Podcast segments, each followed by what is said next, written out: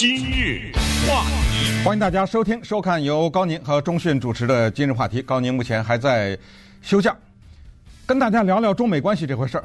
两个原因，一个是呢，最近看到了一些报道，关于所谓的拜登主义这个问题；另外一个呢，是昨天看到了美国《纽约时报》一个专栏作家 Thomas Friedman，他写了一篇文章啊，这个文章的标题很有意思。它的标题翻译成中文是这样的：是在反恐战争之后，与中国开战，与中国开战这几个英文字的背后是一个问号，所以就是说是否与中国开战尚不知。那么看到这两个东西呢，我觉得有必要把它们往一起拢一拢，然后看到当中啊是否有某些头绪。然后他们这些思维背后的逻辑是什么？然后你站在美国这方面看中美关系，再站在中国的方面看一看，这种话题无疑在我们海外的华人来说呢，肯定是关注的。我们几乎没有其他的选择，必须关注中美关系，因为它太深入到我们的生活了。那首先先聊聊这个问题，就是关于主义这个问题。主义呢，我们不说马克思主义、社会主义、资本主义，我们不说那些主义啊。那些主义呢，在英文当中比较多的时候用的是 ism，I-S-M 这个代表什么什么主义。我们今天说的这种什么拜登主义呀、啊，什么门罗主义啊，就是美国历史这些主义呢，比较多的时候是两种，一种是 ism，一种是 doctrine，但是翻译成中文基本上都用主义来概括。而这里面用在美国总统身上的这些主义，或者用他们名字命名的这些主义呢，又比较多的是外交关系，就是国与国之间的交往，常常用在这个主义啊。我们复习一下历史，你比如说门罗主义，这是美国总统 James Monroe 啊，他在一八二三年的时候当时提出来的。美国呢，作为一个后起的强国啊，比起欧洲那些国家来说呢，它是晚辈，所以它在殖民扩张这方面呢，那就落后于像英国这种老牌的帝国主义国家了。所以在这种情况之下呢，他把手呢放在了它的南边，就是美洲这个地方。那么简单的说，所谓的 Monroe Doctrine，门罗主义就是。我下边的这一大块地方，美洲，这是我的，我并没有把他们列为我的殖民地，你也不能碰，什么西班牙呀，什么这种国家，你碰他就等于碰我，我是他们的保护者，或者以这种姿态出现，你别去干预他，你敢动他，我就跟你开战，大概就是这种意思啊。简单的说，这就是门罗主义。你比如说。啊，Reagan Doctrine 也有人说叫 Reaganism。Reagan 是美国的总统，那他呢很简单，他的主义就是叫做对抗苏联。那怎么对抗苏联？就是大面积的联合一些其他的国家，从欧洲到亚洲，联合这些国家呢对抗苏联。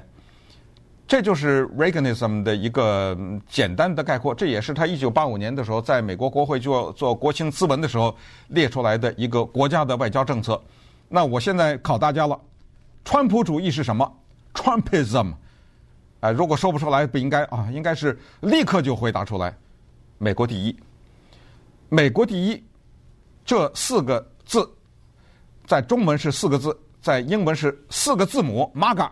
M-A-G-A，Make America Great Again，啊，这四个字代表了多少外交政策呀？我们为什么把钱花在欧洲保护它？北约，欧洲人为什么不出钱？我们凭什么给日本、韩国派兵，然后保护他？我还出钱？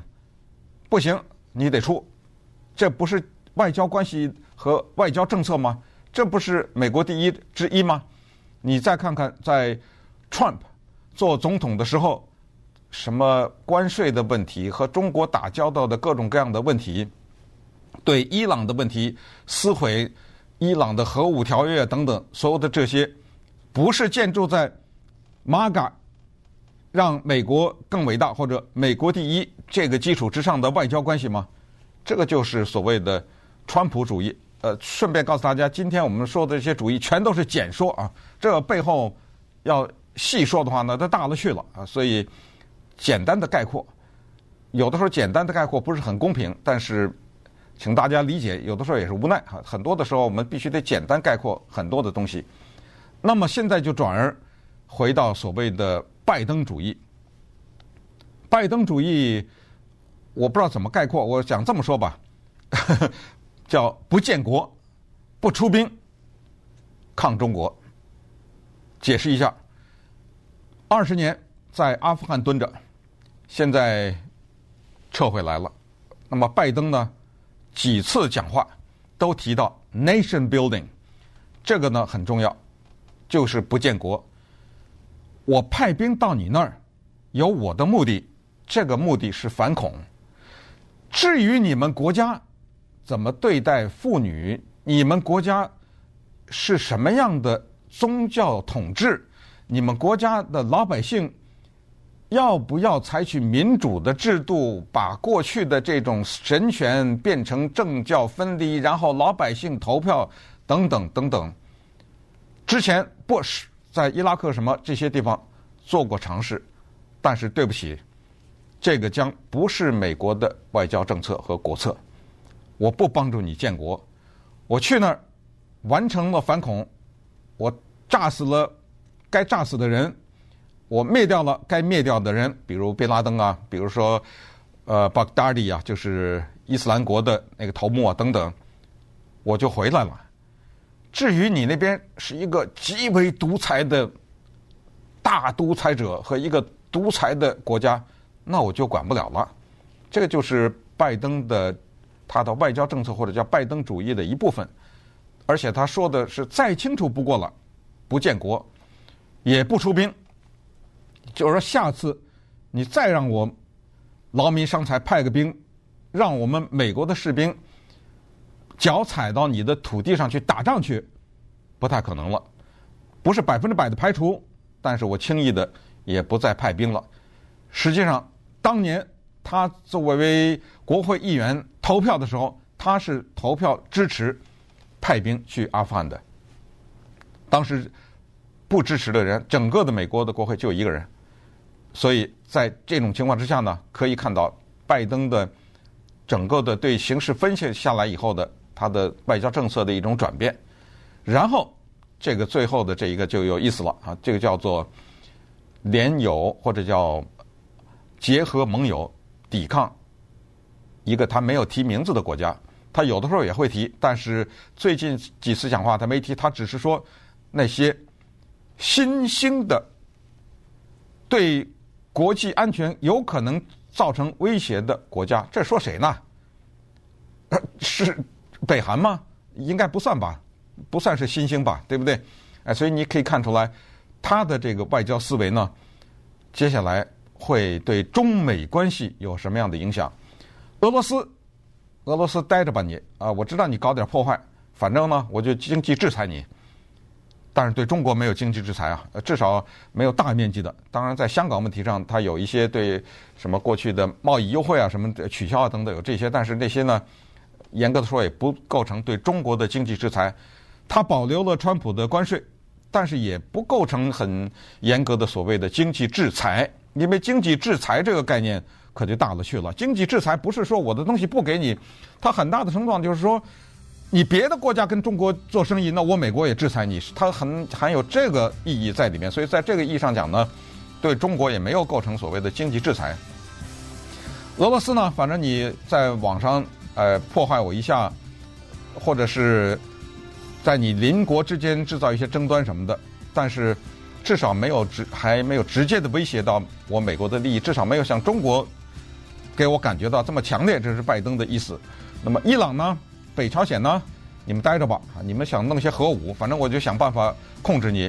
呃，如果有一天你真的对我构成威胁的话，我可能打击啊之类的。然后就是面对一些伊朗和和其他的一些国家对美国的一些骇客攻击啊什么之类的，这就是他的拜登的主义，特别强调的这种主义特指的是外交政策的一个简单的概括。那么稍等，我们再看一看 Thomas Friedman 在说什么呢？要跟中国开战，我们看看他的思维逻辑是什么。今日话题，《三国演义》开篇第一句话叫做：“话说这天下大事，合久必分，分久必合。”有了这几句话，我们往下还能说什么呢？这不是把整个的人类历史几乎都盖过了吗？在中国古代的先秦时期，留下了那著名的四字外交政策。这四字外交政策适合于秦朝统一中国以前所有的国家。这四个字叫做“合纵连横”。合纵连横，给大家简单的解释一下：合纵就是当时两大国，一个叫齐国，一个叫秦国。合在一起叫齐秦，台湾歌星。怎么叫做合纵？合纵就是其他的弱国，南北向尤其是啊，他们联合在一起对抗台湾割心齐秦，这就叫做合纵。我打不过你，我们两个加起来打不过你，我们三个加起来也打不过你，我们五个加起来跟你来对抗，这个就叫合纵。这个合纵是国家利益的，也就是说，这五个国家各自心怀鬼胎，但是因为要面对强秦、强齐，那没办法呀，我们只好联合。但你别着急，当我们打掉了齐秦以后，你认为这剩下的这五个、六个，他们会和平共处吗？没可能，这就是合纵。连横就是什么呢？哦，齐秦这么大啊，那算了吧，咱们跟他联合在一起，灭了其他那几个国家，这就是连横。请大家想一想，咱们就拿秦国来举例，如果他有能力昼夜之间灭了其他的国家，他早灭了，他跟你连哪门子横啊？正是因为他当时还没有强大到可以灭其他的国家，所以才跟你连横。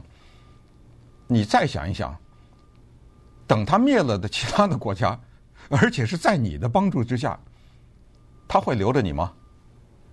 中国的历史后来秦朝变成了什么样子，秦国变成了什么样子，就不用再说了啊。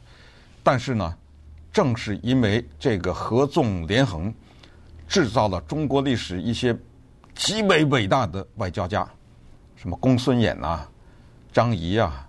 苏秦呐、这些人常常他们一个人叫做六国称相啊，他可以被六个国家任命为宰相，这些都是研究人类外交史、国际关系史、外交政策的经典的故事。大家在疫情期间闲暇下来，没事去读一读，真的让你被我们古人的智慧和。他们对于人类历史发展的规律的了解，不得不极为的赞叹。那么说到这儿呢，我们就回到我昨天看到《纽约时报》这个专栏作家 Thomas Friedman 他写的这个专栏的文章，名字叫《反恐战争之后是否与中国开战》这个标题，在这儿呢再打个岔，就是不管川普主义还是拜登主义。大家可以看到一个比较清楚的脉络，这个脉络就是，在美国现在的民共两党在这个问题上是基本上没有分歧的，只是程度的问题，并没有说民主党倾向于靠拢中国，共和党更极端的来跟中国脱钩，没有，只是程度。什么叫做程度的区别呢？比如说，在川普任内最极端的时候，一度提出关掉微信和 TikTok，还记得吧？那个时候，我们大家慌忙的把自己的微信呢当中的一些资料拿出来呀，然后去开辟新的什么 WhatsApp 呀、Line 呀什么的，还记得吧？啊，这个只是一个程度的问题。拜登现在不提什么微信了，不提这些东西了，但是。他的这个外交政策当中的对华政策这一方面，和川普比较起来呢，在某些方面可以说是有过之而无不及的。他不像 Trump 这么张扬，他有些话说的不是那么难听，但是他悄悄的没有闲着。你观察一下他的国务卿 Blinken 在干什么？他到一些国家去，在游说些什么？在开会的时候在说一些什么？你观察一些这个，你可以看出来这个国策。那么在这个基础之上，我们看看 Friedman 呢，他怎么说？他上来就说了一句话，但是这句话呢，他背后有逻辑，但是我认为他不小心呢，栽到他自己这个逻辑里去了。他是怎么说的呢？他说：“我身边的一些外交者，或者是研究外交的这些专业的人呢。”他们说这样一句话，他们说啊，如果我们知道当今天的这个情况，或者确切的说，如果我们当年二十年以前知道今天所知道的那些情况的话，我们就不会在二十年以前走当时的那条路。把这句话翻译成老百姓听得懂的话，就是说。今天我们从阿阿富汗灰溜溜的回来了。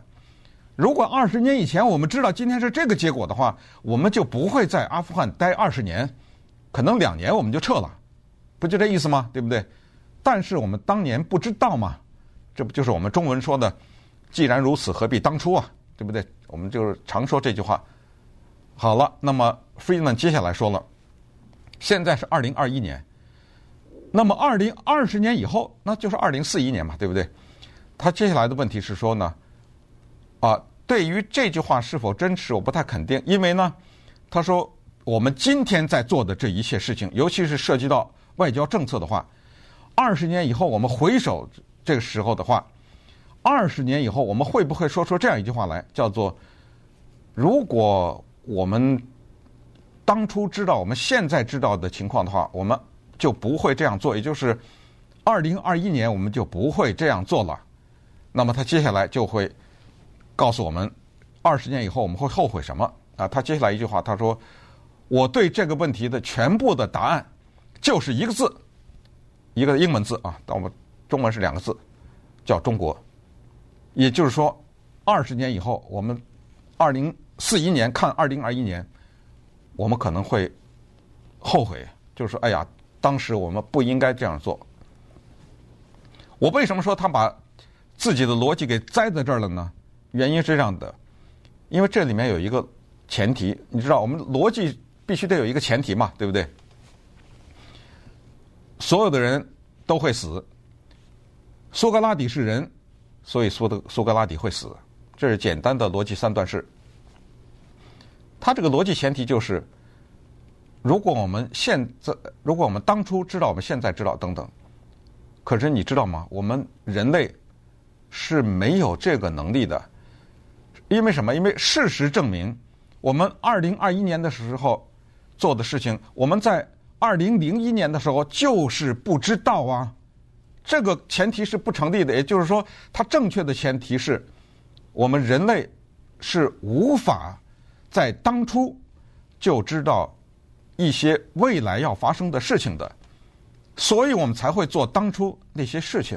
那么，如果这个前提成立的话，他接下来的这些分析呢，是有一些参考价值，但是呢，在逻辑上就不是太对了。因为原因是我们现在已经知道，我们不可能知道二十年以后我们知道的那些事情，所以你现在的种种的分析，因为。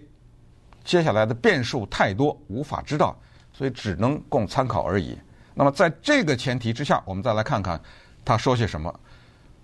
我首先我要讲，我们从个人到国家到整体的人类历史，我们似乎不能否认这个事实吧？就是我们无法预知，否则的话怎么会离婚呢？对不对？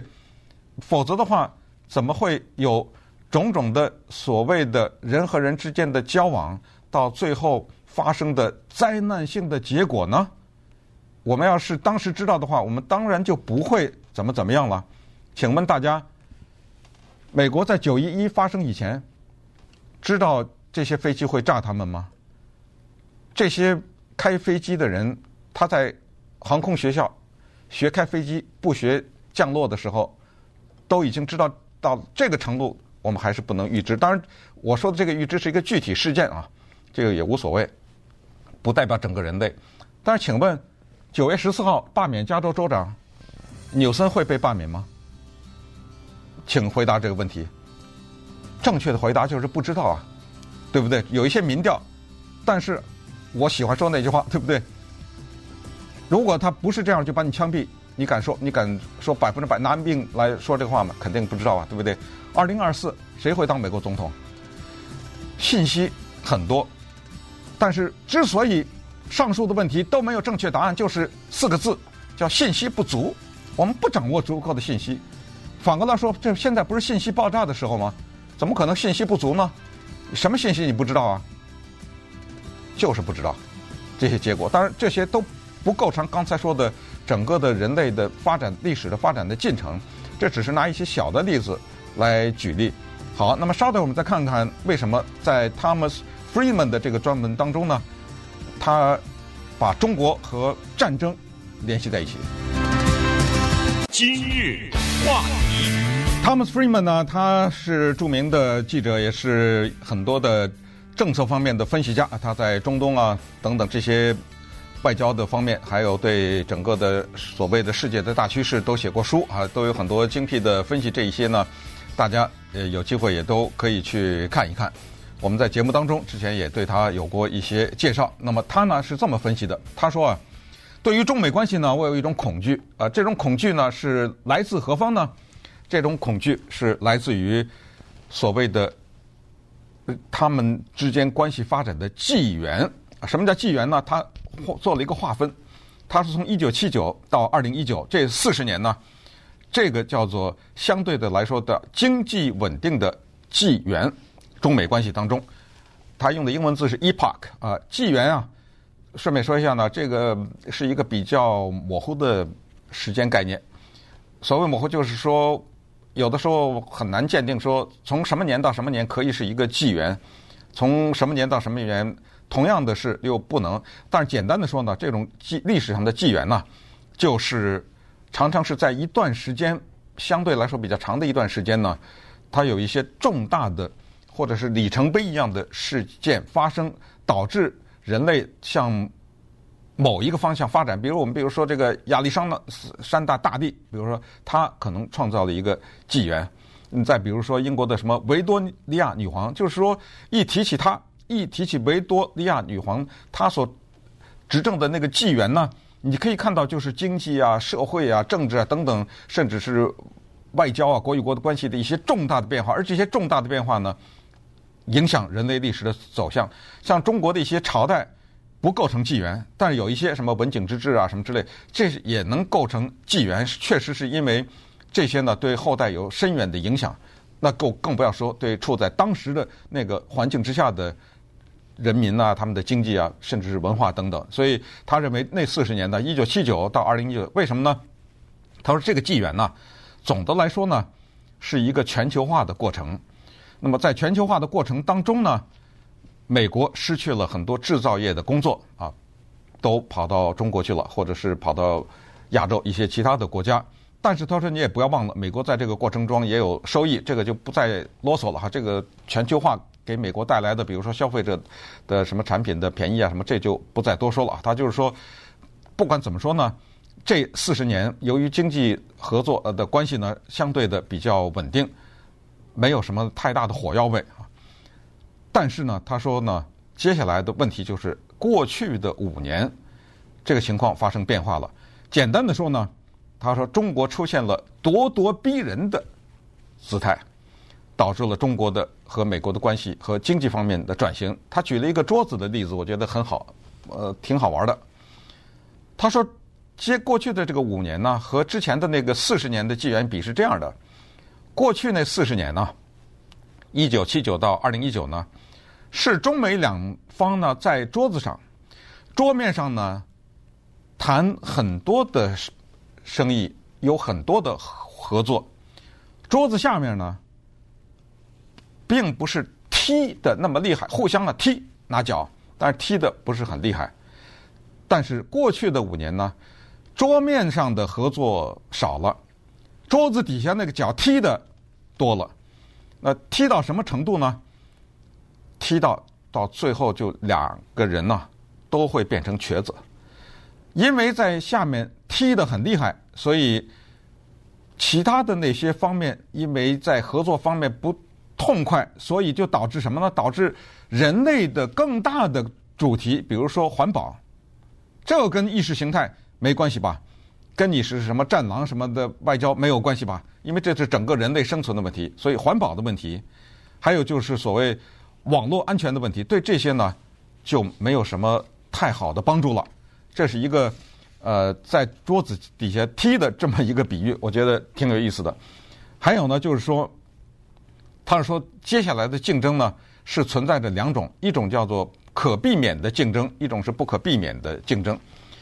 所谓不可避免和可避免，他他又举了一个例子，我觉得也蛮有趣的啊。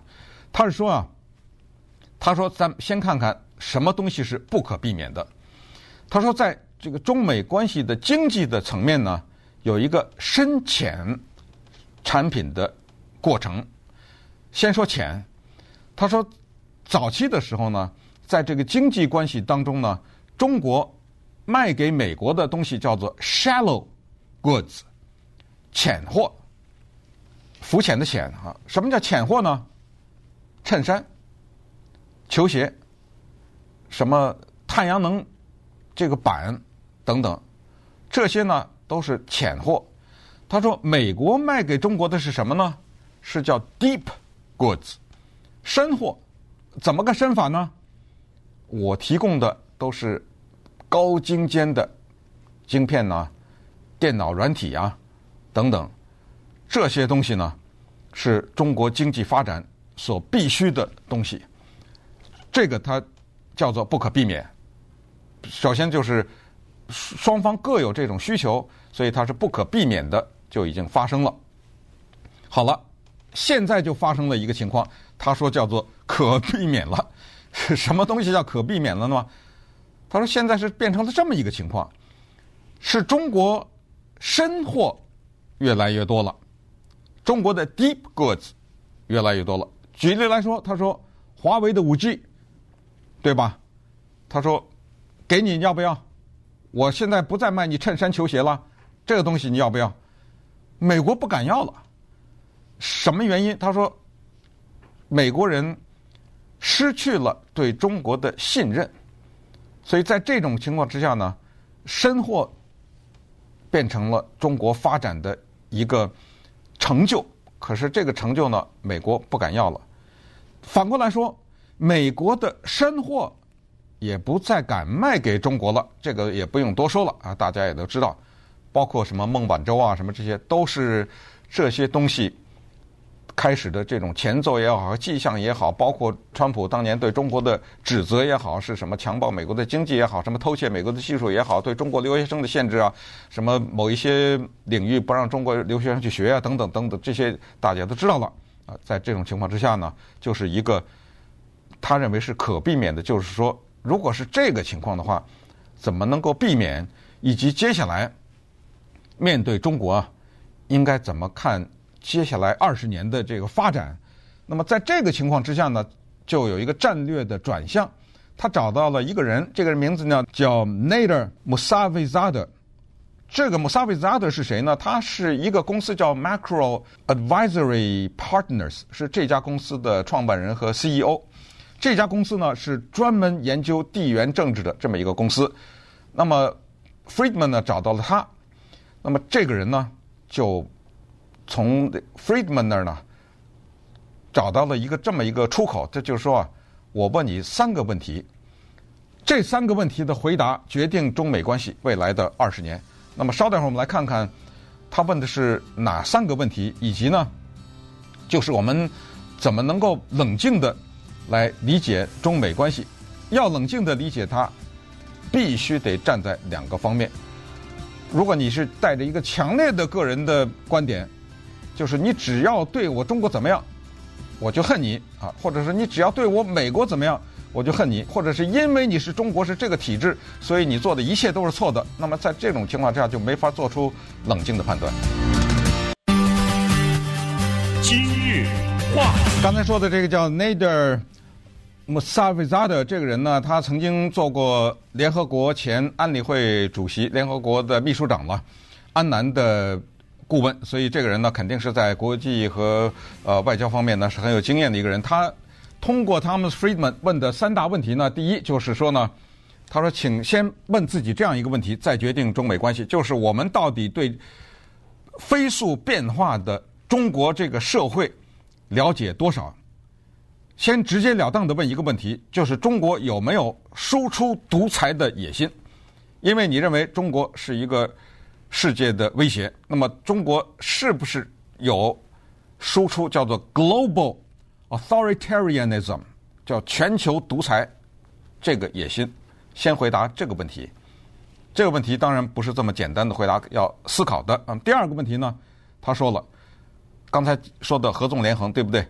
你现在拜登主义当中的一个成分，就是要联合欧洲，包括亚洲一些国家，日本、韩国什么之类的，印度啊什么的，来抗衡中国。人家要跟你联盟吗？要问这个问题。英文中有一句话叫 “What's in it for me？” 你让我做这个事儿，我有什么好处啊？对不对？所以要问这个问题，就是欧亚的盟友是否同意人在一起做事要同心同德？他同心吗？同德吗？在整个的过程当中，我知道你美国对中国是有你自己的一些恩怨也好，或者怎么样哈？你干嘛把我拉进去呢？也就是说，你要分析盟国在这个关系当中的意愿，以及联合起来对抗中国这些盟国他们的好处是什么？这是这个问题。在提到这个问题的时候呢，举到了罗斯福主义。啊，这个美国有两个罗斯福，啊，这个罗斯福呢是 Theodore Roosevelt，是老罗斯福。老罗斯福呢留下了罗斯福主义当中的一个著名的一句话，叫做 “Speak softly and always carry a stick”，就是轻声讲话，手执大棒。我们中文说的叫软硬兼施，轻声讲话。那肯定是发生在前嘛，因为你那个棒子把人打了，你还轻声讲话什么呀？对，就是先外交再开战，不就这意思吗？老罗斯福主义，它的核心就是对待别国先来软的，咱们先坐在谈判桌上好好谈，谈不拢我一棒子把你打死。这是又是一个简单的概概括啊，就他这背后有很多的原因，他才让他说出这句话来的。那么，Thomas Friedman 呢，在这把它改了。他说是，呵 呵他说是轻声讲话，手执关税，就是说呢，别抡棒子，用关税去打中国。听到这句话，你能明白他这篇文章的核心了，就是中国还是要打的，不用大棒，用经济去打他。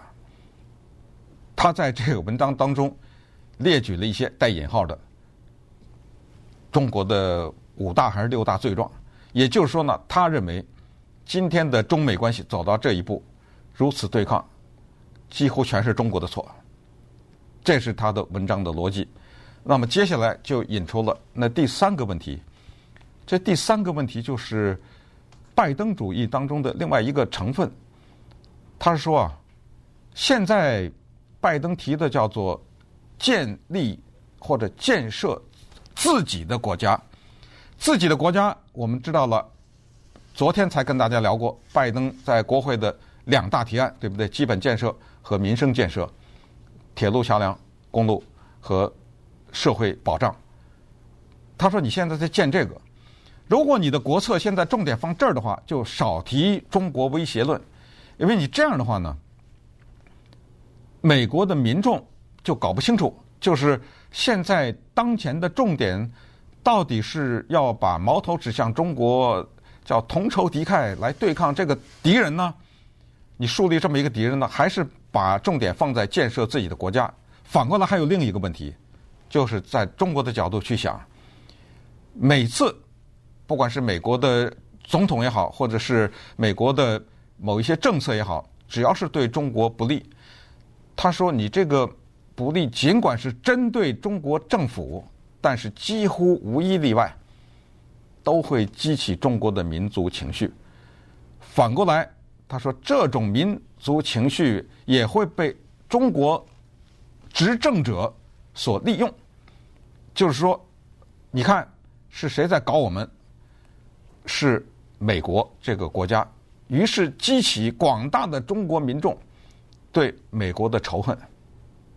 这个恐怕也是事实吧。如果你对中国大陆现在民间对美国的情绪是怎么样有所了解的话，这个我相信这一点也不是什么有争议的东西。所以呢，他最后就说了啊，他说要不要大提中国威胁？尽管现在在中美关系当中。有很多解不开的这种团啊，但是呢，这些东西是不是现在的重要的东西呢？他说，最后他结尾就是说呢，我是在想啊，到了二零四一年的时候，我对我的孙子辈这些人，希望我不要说出就刚才一开始的那句话，就是叫做，哎呀，我二零二一年要是知道这个的话，我当时就不会这么做。但是呢，他的这个东西的核心讲到的就是跟中国的关系的一个很有趣的叫做 cooperation，cooperation 是把两个英文字结合起来，一个是 cooperation 合作，一个是 competition 竞争。那么在这种时候呢，他就没有提出答案，他只是说是不是这是一条路，就是在合作的基础上进行竞争。把两个英文字顺便说一下，合在一起是很有意思的。把敌人和朋友合在一起叫 frenemy，就是 friend 和 enemy。把浪漫和兄弟关系联合在一起就是 brotherhood 和 romance 是 bromance，这个也是蛮有意思的哈。